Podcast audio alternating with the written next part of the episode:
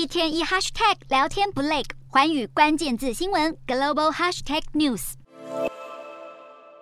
同一天，中国气象局对今年第十二号台风梅花发布层级最高的红色预警，将台风应急响应提升为二级，警告包括浙江、上海、安徽和江苏等全中国多达十二个省份将受到影响，让各地严阵以待。而梅花台风号称是长江三角洲十年来最强台风，已经先打乱当地的交通运输。光是长三角地区的高铁就有三百八十班次停驶，而上海浦东跟虹桥两大机场合计取消近六百架航班。浙江杭州和宁波机场也纷纷停飞，上百架飞机在停机坪上避风头，并出现机场工作人员连夜忙着用绳索绑飞机的特殊景象。而十四号稍早，梅花台风一度在浙江舟山登陆，当地已经监测到超过五公尺的巨浪。由于时风天文大潮，专家更警告，强风、暴雨和潮汐三碰头可能叠加影响。而十三号，不止舟山码头客轮已经涌现人潮，赶着回家躲避风雨。宁波等港口也有大批的渔船回港进行防台准备工作。十四号，浙江多地也宣布停课一天。